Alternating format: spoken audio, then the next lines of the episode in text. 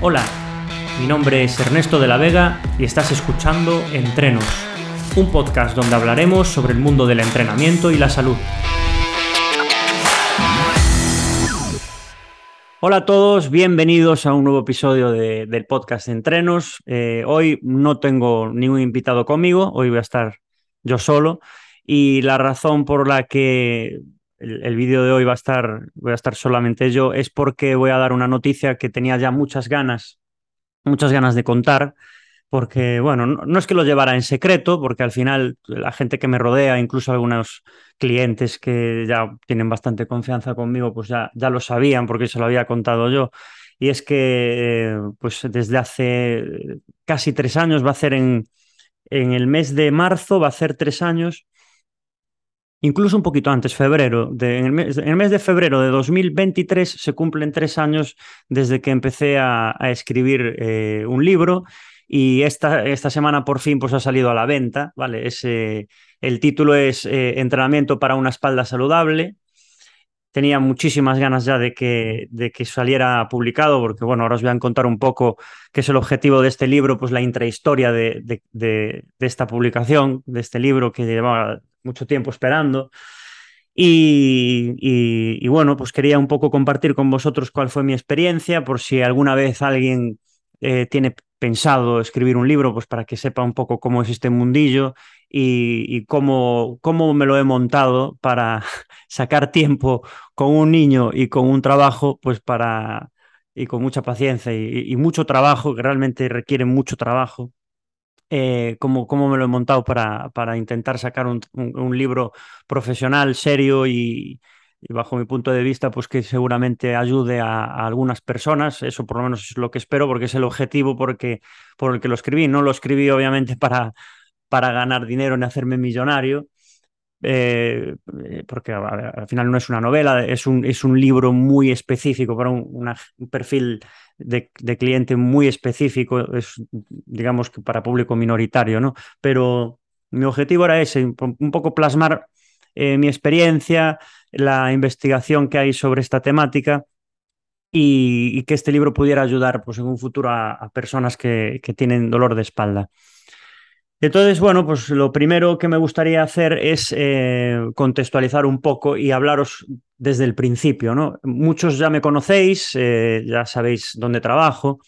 Eh, bueno, pues van a cumplirse dentro de poco 15 años de experiencia laboral. No son muchos, porque esto lo, tengo comentado también con compañeros. Realmente 15 años no es mucho tiempo, pero 15 años viendo todos los días del trabajo a gente con dolor de espalda eh, genera mucha experiencia, mucha experiencia, porque al final eh, hay muchas anécdotas, muchas situaciones, muchas inquietudes, mucha investigación. Y, al final, pues eso, 15 años viendo de lunes a viernes a gente con dolor de espalda en diferentes contextos, te, te ayuda a, a, ser mejor profesional.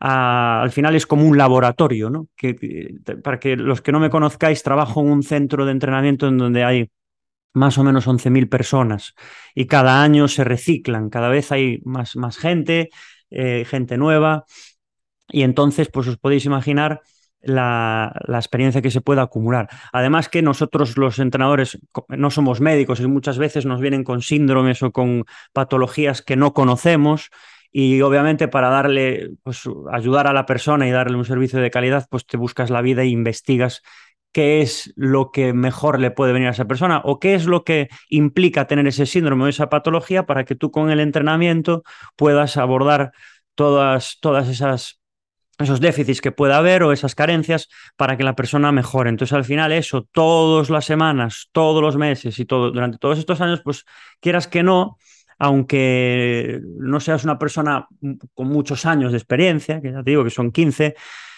te genera una, una, una, pues una, ¿cómo se dice? Una práctica brutal, porque al final hay muchos profesores de universidades o muchos investigadores que no tienen, que, les, que tienen mucha teoría, pero les falta esa, esa, práctica a pie de pista, como digo yo, o en, o en, el barro, de trabajar con casos reales. Eso es lo que realmente te ayuda a, a, mejorar como profesional y eso no se aprende en una universidad. Eso es lo que realmente te da la, la, la experiencia, es lo que te da al final la, la calidad ¿no? de como profesional.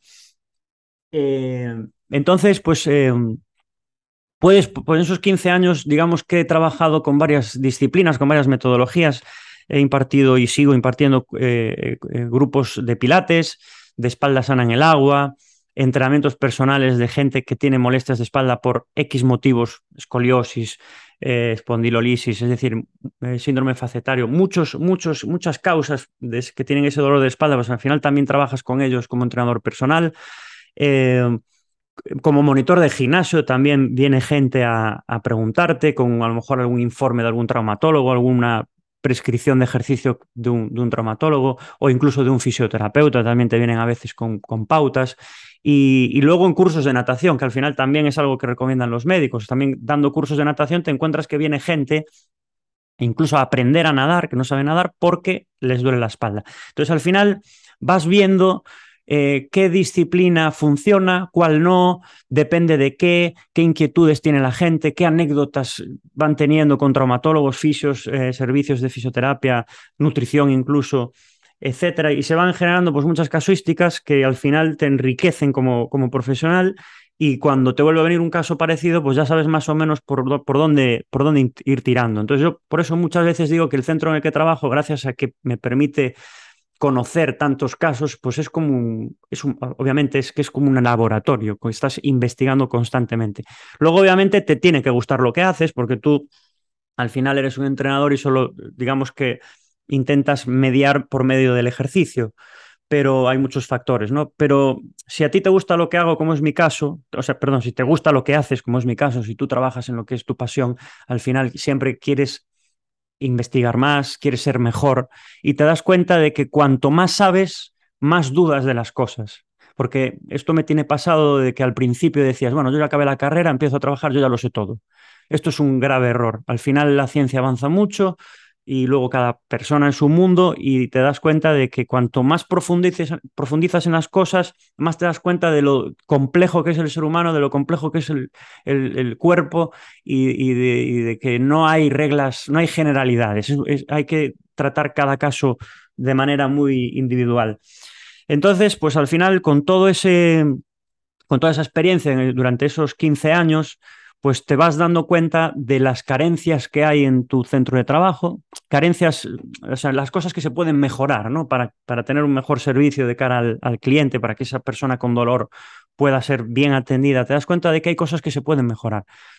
Pues ¿por qué? Por, por ejemplo, yo me he visto muchas veces en, en situaciones en las que estoy dando pilates y viene una persona nueva y te dice, me duele la espalda, el médico me ha dicho que tengo que hacer pilates, y ves que con Pilates no consigues solucionar, ¿no? Y te ves, como, como entrenador, te ves amarrado o te ves, eh, sí, eso, te ves como limitado a hacer solo Pilates, cuando a lo mejor si fuera un cliente de entrenamiento personal harías otra cosa, pero en ese contexto, en esa clase, solo puedes hacer Pilates. Entonces dices, bueno, vamos a, a intentar tirar por aquí, por allá. Pasa lo mismo en la piscina, hay veces que te viene una persona con dolor de espalda a nadar y no sabe nadar y tú sabes que no es lo ideal, pero le tienes que dar un curso de natación porque esa persona se ha apuntado al curso de natación y te ves limitado a solo trabajar en la piscina con ella, cuando a lo mejor eh, mejoraría haciendo otra cosa. Entonces, viendo eh, todas estas historias, que al final, pues sumadas, te das cuenta de que eh, tendríamos que ser nosotros, los profesionales del ejercicio, los que eh, definir, los que tendríamos que definir qué ejercicio hacer y no venido de fuera. Es decir, vamos a hablar claro, hay gente que el pilates y la natación no le funciona, pero como se lo ha dicho un, servicio médico, pues es difícil sacarlo de ahí. Y como, como, profesional tú lo ves en la práctica y delante de ti que no está funcionando y cada vez y que además pues lo hace regular, sobre todo en la natación, eh, nosotros deberíamos de ser los responsables en ese sentido de decir, no, tú tienes que hacer esto, o te recomendamos hacer esto porque esto es lo que mejor te va a venir. Esa autoridad hoy en día no la, no la tenemos, obviamente, porque no somos un profesional sanitario, ¿no? Pero, pero sí que es cierto que luego en el terreno, si muchos médicos, traumatólogos, etcétera, que recomiendan hacer una cosa, los ven haciendo esa cosa, seguramente cambiarían de opinión. Lo que pasa es que ese es el problema, que no los ven y nosotros sí. Entonces, en última instancia, eh, nosotros somos los que tenemos que ayudarle, ¿no? Eh, Entonces, bueno, pues a raíz de esto, que al final ves que hay, que hay cosas que se pueden mejorar, se me ocurre en el centro de trabajo pues proponer hacer una, una actividad nueva que no había en, la instalación en ese momento. Y porque yo creía que con esa actividad pues podríamos solucionar casos de personas que con pilates o con natación, que es a lo que se suele acudir, pues no, no les iba bien y que con esta actividad pues podríamos agrupar a esa gente e intentar darle salida y, mejorar su, situación. Bueno, cuando hago la propuesta, pues me dicen que esto es una cosa buena de, mi trabajo. Hay veces que sí, hay veces que no, pero en mi trabajo nos permiten crear proyectos, eh, diseñar nuevos proyectos que puedan mejorar la, la, calidad del servicio en la instalación de cara al cliente. Entonces, bueno, cuando eh, presenté la idea, así muy a, a grosso modo, pues me dijeron, oye, pues trabájatela un poco, justifícame un poco por qué hace falta y qué recursos necesitamos, etcétera. Y así, pues, eh, decidimos si lo sacamos adelante o no. Bueno, esto fue a finales de 2021, cuando planteo la, pues digamos que la propuesta de esta actividad y, y, entonces pues empiezo a hacer un PDF muy básico con, digamos, los objetivos de la actividad, los contenidos, la metodología, qué recursos necesitamos, cómo lo haríamos, dónde lo ubicamos, en qué zonas de la instalación, a qué horas, etcétera. Y eh, lo presento así, pues a lo mejor eran, imagínate, unas 10 páginas, así muy resumido, y justificando con algún estudio muy básico por qué creía que eso era lo que teníamos que hacer para este tipo de, de perfil de cliente, que era el de dolor de espalda, ¿no? Bueno, al final lo presento y me, dan el, sí, el que lo ven, que lo ven justificado y que creen que puede, que puede ir bien. ¿Qué ocurre? Que esto, entre que yo lo presento y me dan el sí y vamos pincelando un poco todo, pues pasan unos meses y justo la semana de eh, marzo digamos que creo que era la segunda semana de marzo de 2020, eh, sacamos la actividad, eh, sacamos la publicidad en la instalación de que vamos a abrir grupos de esa actividad. Entonces, empezamos a anunciarlo en las pantallas. Esa misma semana resulta que eh, nos confinan. ¿vale? Entonces, justo cuando iba a iniciarse la actividad, nos mandan para casa, confinamiento por el COVID, y esa actividad se queda en stand-by. Bueno, pues al final queda la cosa ahí. Nos mandan para casa y nos permiten seguir trabajando.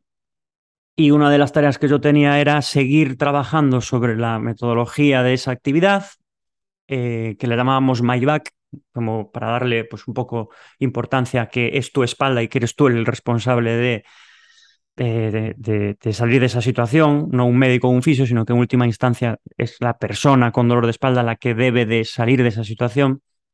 Bueno, pues en casa lo que hago es eh, seguir trabajando sobre, esa, sobre ese diseño de actividad para que cuando pues, se presentara a mis compañeros que todavía no lo habíamos hecho, pues hubiera un protocolo de actuación que todos hiciéramos más o menos lo mismo, los fisios también, porque se incorporaba la figura del fisio a la actividad, fisios y entrenadores se coordinan para, para que el cliente de dolor de espalda pues tenga una buena atención.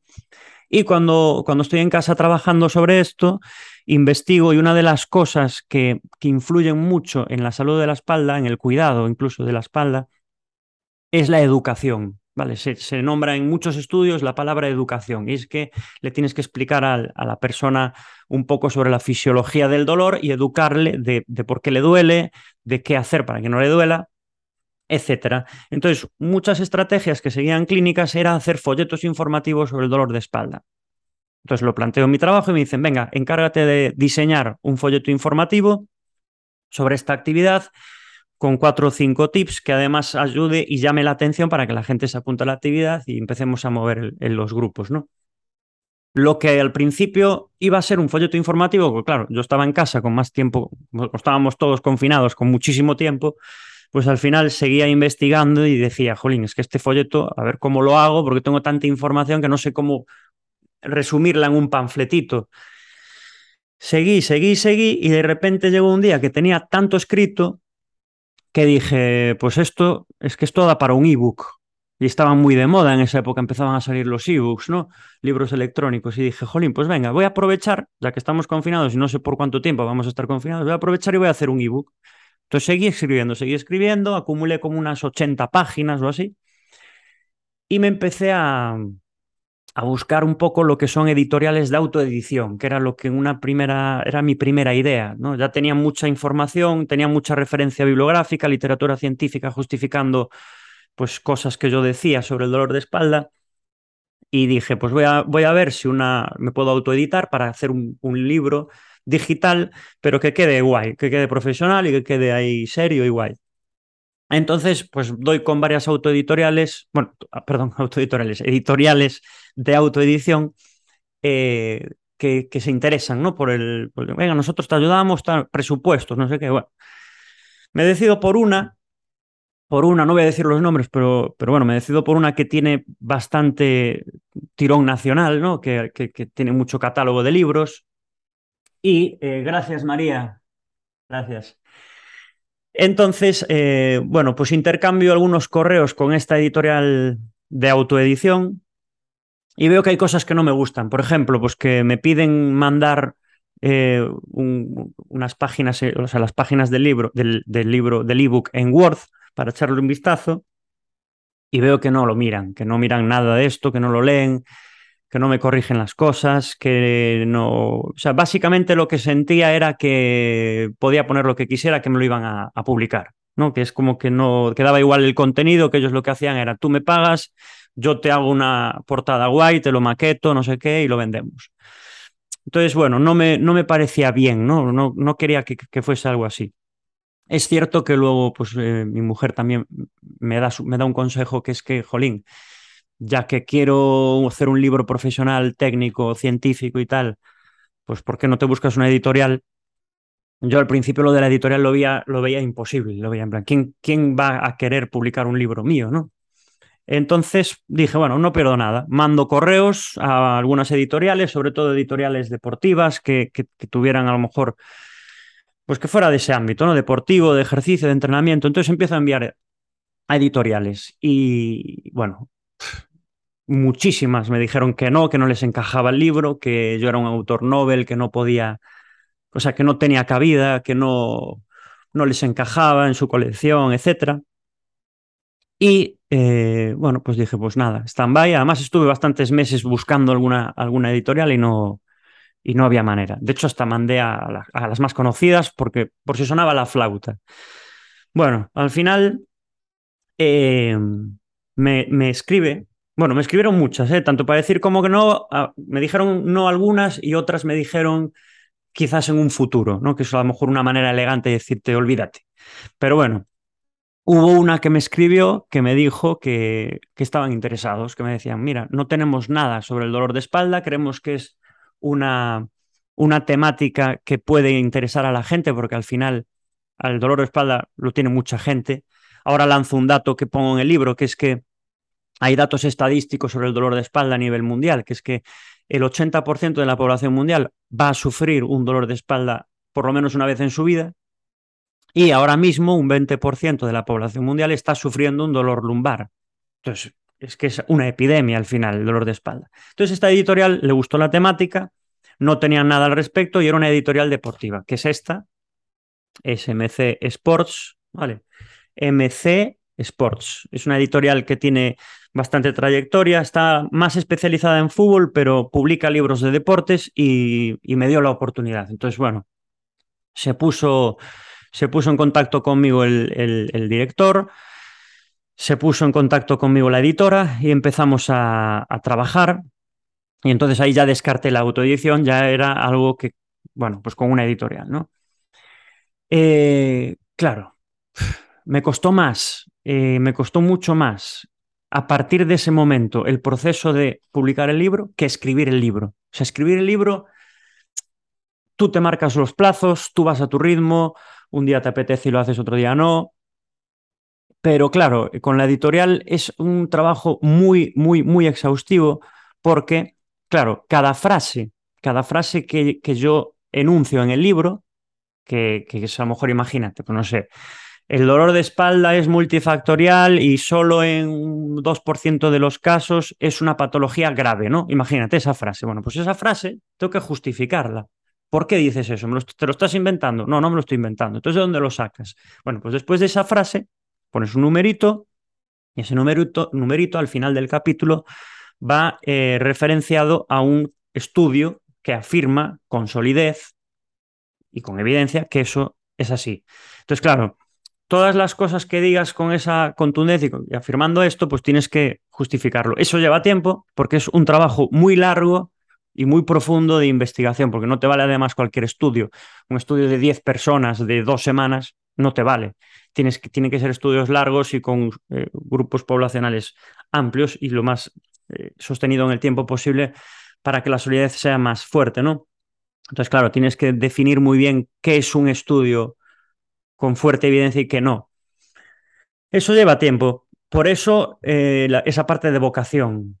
Tienes que querer aprender, quieres eh, saber dar los mejores consejos posibles a las personas cuando te preguntan. No solo dedicarte a eh, lanzar ejercicios y ya está, sino que si una persona en un momento dado te pregunta ¿y por qué hago esto? o ¿para qué vale esto? pues tú sabes responderle de la mejor manera posible, ¿no? Entonces al final eso motiva a ser mejor y, obviamente es escribir un libro es vocacional. A mí esta semana alguien me dijo, ¿y por qué lo escribiste? Como diciendo, te lo manda alguien a hacerlo, ¿no? El libro obviamente lo escribes porque te gusta, eh, es lo que haces y es totalmente vocacional, ¿no? Eh, regalo, regalo, de Navidades, María, sí, además llega justo ahora para la época de, Navidad. Entonces, pues eh, eso, trabajo muy largo y con la edición del libro, eh, con la editorial, pues al final también es un trabajo de revisión constante. Yo el libro me lo he leído 50 veces, por lo menos. ¿Dónde están los puntos? ¿Dónde están las comas?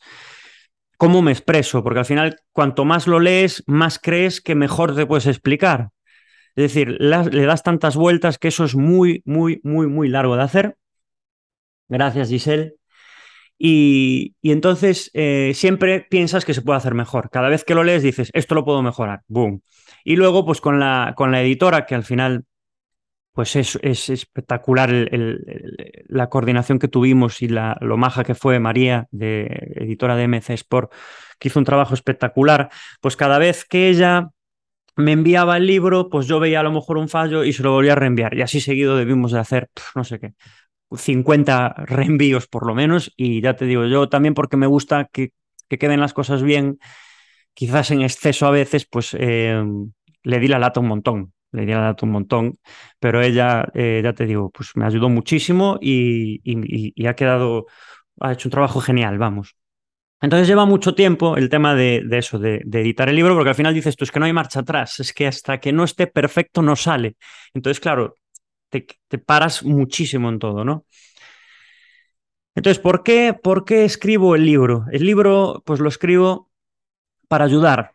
El libro lo escribo para ayudar, solo para, para ayudar a las personas que tienen dolor de espalda y no saben qué hacer, que hay muchas, y yo lo que he visto en estos 15 años es que muchas personas tienen dolor de espalda y ya han ido a servicios médicos y no saben qué hacer. No saben qué hacer. Llegan al gimnasio y te dicen, tengo hernia. Vale. ¿Y qué hago? Y no saben qué hacer, porque la recomendación suele ser así de básica, pilates y natación. Y si no dan pilates en tu pueblo, o si no hay piscina en tu pueblo, ¿qué haces? ¿Te vas en coche a tomar por saco? Es que creo que esa figura, aprovecho también para reivindicar un poco, esa figura de profesional del ejercicio tiene que existir en un futuro para que el traumatólogo o el eh, fisioterapeuta, que al final es el que primero atiende en una fase aguda, puedan derivar a un especialista, pero puedan eh, eh, derivarlo con, con garantías y con seguridad de que está derivando a una persona especialista en el ejercicio. Tenemos que intentar tanto la sociedad como nosotros mismos, los profesionales del ejercicio, darnos a conocer. Por eso muchas veces lo digo cuando hago el podcast en los episodios. Yo intento dar a conocer nuestra figura. El monitor de gimnasio eh, ya no está. Eh, eh, es como el machacas que está fuertote y que está en la sala jijijaja con la gente. El monitor de gimnasio es muchísimo más que eso. Ayuda a mucha gente y, y mucha gente tiene patologías, lesiones, etcétera, y mucha gente, un gran porcentaje de gente que va a los gimnasios viene a mejorar su salud, no solo a estética, que también lo hay y, hay cabida para todos, obviamente, pero, pero el monitor de gimnasio es mucho más que eso. Y, estudia precisamente para, para, ser el mejor en lo que respecta de ejercicio físico de la sociedad. Tendríamos que ser un referente. Entonces, este libro yo lo, escribí para, para, esa gente que tiene dolor de espalda y que o bien no le ha funcionado la terapia que ha seguido, o bien no sabe qué hacer, o no puede conseguir un entrenador personal porque económicamente no está a su alcance, pues que con este libro pues, le pueda tener una guía. Y esta guía está eh, respaldada por la, por la evidencia científica actual, es decir, eh, está actualizado el programa de ejercicio y es algo que una persona puede hacer tanto en casa como en un gimnasio. Eh, es cierto que no solo con el ejercicio físico mejora la gente a veces, hay muchas más cosas, de eso voy a hablar en el, en el libro, ¿no? Pero básicamente es una guía muy básica, de fácil lectura, porque los estudios, os podéis imaginar los tecnicismos, patologías y nombres raros que hay en los estudios. Yo intento masticar todo eso para que el lector eh, pueda tener una fácil comprensión. Al final no quiero que sea un libro para un científico, quiero que, sea un poco llevar la ciencia del ejercicio físico a la salud de la espalda a la persona de la calle, para que se pueda interpretar bien. Entonces eso fue lo que, lo que, lo que intenté hacer con este libro. Eh, os voy a explicar un poco eh, el libro, así a grosso modo, resumiendo, qué es eh, el índice, ¿vale? ¿En qué, ¿En qué, consiste? No es solo un programa de ejercicio, entonces voy a, coger el índice para no olvidarme de, ningún capítulo, pero Básicamente, lo que contiene el libro pues son varios capítulos y el primero de ellos son los pilares. No, no me voy a parar mucho porque tampoco quiero dar mucho, mucho el rollo, pero en esos pilares de lo que hablo es precisamente de eso, de que el ejercicio a veces no es suficiente para mejorar de los problemas de espalda, que a veces hay problemas también con la alimentación, problemas de descanso, de estrés, tabaco. Digamos que hay eh, varios factores que condicionan el, dolor de espalda, porque como dije antes, el dolor de espalda muchas veces no se puede explicar solamente por una razón, por una única causa. Tienes dolor de espalda por esto, muchas veces no es solo una causa, sino que a lo mejor son varias. Entonces lo que intento en este capítulo, en este primer capítulo del libro, es eh, dar a conocer cuáles son los factores que condicionan a la, a la salud de la espalda para que las personas puedan controlarlos. Vale, entonces hablo un poco de por qué el fumar, por ejemplo, puede generar dolor de espalda, eh, referenciado con estudios científicos y, así con, con, los demás pilares, ¿no? Eh, después de ese episodio viene otro, otro, otro capítulo que es el, el, síndrome de, bueno, perdón, la biomecánica de la columna, que esto suena así muy bombante, pero lo que, lo que busco con ese capítulo de biomecánica de la columna es que la gente conozca su columna a nivel básico. Hay gente que, que sabe más de coches que de, que de, su propio cuerpo. A mí me parece muy importante que, que, la gente conozca su cuerpo, sobre todo cuando tiene una dolencia. Y si tiene un tipo de dolencia, saber qué es lo que está pasando ahí. Que eso es algo que los médicos trabajan muy bien, que es lo que intentan explicar para que la persona salga de la consulta qué es lo que le pasa, por qué le duele, eh, eh, por qué tiene esa sintomatología, ¿no? Le explican la causa. Entonces, eso va a ayudar a tener una imagen, un esquema corporal y una, una imagen de ese contexto en que está sufriendo la persona para salir de ella. Eso ayuda, es lo que hablaba antes, la educación del dolor. Eso, eso es el primer paso antes de cualquier terapia, saber qué es lo que tengo y por qué. Vale, entonces eso, eso eh, lo voy a explicar en biomecánica de la columna, en ese episodio, en ese capítulo que sale en el libro. Para, para, y luego doy también algunos apuntes de higiene postural, de, qué es lo que puede agravar o que puede hacer que, surja una lesión y, y, cómo evitarlas. Bueno, eso es lo que hablo en ese, en ese capítulo. Luego, en el siguiente capítulo hablo sobre el síndrome de dolor lumbar. Ahí eh, hablo de cuáles son las patologías más comunes de dolor de espalda. Estoy hablando mucho de lumbar, pero también es dorsal y cervical. ¿eh? Entonces, al final, en ese episodio, en ese capítulo, eh, hablo de qué patologías hay, en qué consisten, para que la persona, si le han dicho, tienes espondilolisis, pues que vaya a ese, a ese capítulo y vea qué es la espondilolisis, qué, qué, es lo que no debe hacer, qué es lo que se recomienda hacer y por qué se genera una espondilolisis. Así con, con todo, ¿no? Eh, es lo que intento eh, reflejar en ese, en ese, capítulo. Luego hay otro de, que se titula Evaluación, otro capítulo en el libro que se titula Evaluación, que ahí, eh, esto es algo que no dije, el libro puede servir para una persona de la calle que le duele la espalda y también puede servir para un entrenador, porque es una guía. Y al final, pues es también una manera de saber evaluar y de saber adaptar el ejercicio a esa persona. Entonces, en ese capítulo de evaluación hay dos partes. La primera, a lo mejor está un poco más enfocada a monitores porque son test o pruebas que debería de poder hacer un monitor, que le deberían de hacer a la persona. Entonces es difícil que esa persona haga esas pruebas para sí mismo. Pero la otra parte de ese capítulo de evaluación es la autoevaluación. Son una serie de test que la persona puede hacer, puede hacer ella misma sin necesidad de un profesional y eh, determinar cuáles eh, los movimientos que desencadenan el dolor para evitarlos en primera instancia. ¿no? Entonces, una manera de conocer cuándo se dispara el dolor de una manera más clara. Después de ese, de ese capítulo de evaluación viene ya el programa de entrenamiento. Y yo, ese programa de entrenamiento, dejo claro en el libro que no es el único ni el mejor. Hay mil maneras de llegar a estar en forma y de tener buena salud de la espalda. Esta es una, pero esta, esta, esta idea, esta guía, tiene una ventaja, que es que es una manera de adaptar el ejercicio, de progresar el ejercicio de una manera lógica, con sentido y respaldado por la ciencia. La ciencia ha estudiado qué tipo de ejercicio es el que mejor viene para la, para la salud de la espalda y qué contenidos debería tener ese ejercicio.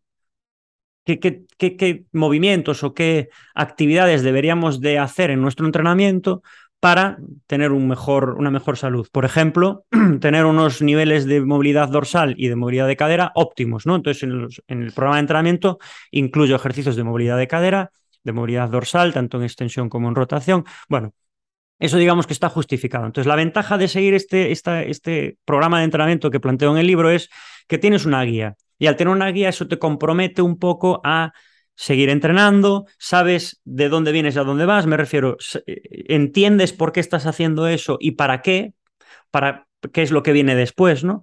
Entonces ves el camino, es como una senda que yo te estoy marcando y estás viendo a dónde vas a ir, ¿no? Porque haces esto para conseguir esto otro, etcétera. Entonces es una manera de comprometerte con el, con el entrenamiento. Y este programa de entrenamiento lo divido en tres etapas. La etapa 1 le llamo etapa de preparación, etapa 2 le llamo etapa de desarrollo y etapa 3 de fitness. Cada una de esas tres etapas, preparación, desarrollo y fitness, tiene sus objetivos y sus contenidos. Entonces yo lo que eh, hago es volcar ejercicios con foto inicial y foto final del ejercicio, con la descripción en, en letra, obviamente porque es un libro, pero también añado un código QR que los pongo aquí para que tú con el móvil eh, puedas abrir en vídeo el ejercicio. ¿Vale? Es decir, tienes la explicación del ejercicio en, en foto, escrito y en vídeo, hablado, ¿vale? Y con la imagen de, del vídeo también. Es decir, que es una manera de que sea lo más comprensible posible, ¿no? Entonces, en ese programa de entrenamiento le vale eh, para una persona que tiene dolor de espalda e incluso le va a valer también para una persona que no está en forma y que quiere mejorar su forma de una manera segura y gradual. Vale.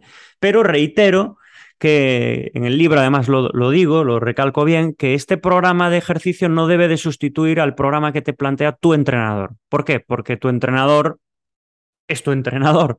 Al final es el que te ve, el que está a tu lado, el que sabe cómo eres, el que te conoce. Con un libro es muy difícil, pero he intentado afinar el programa de entrenamiento para que cualquier persona independientemente del estado de forma y de la edad, pueda hacer este programa de entrenamiento. ¿vale? Lo intenté afinar de esa manera.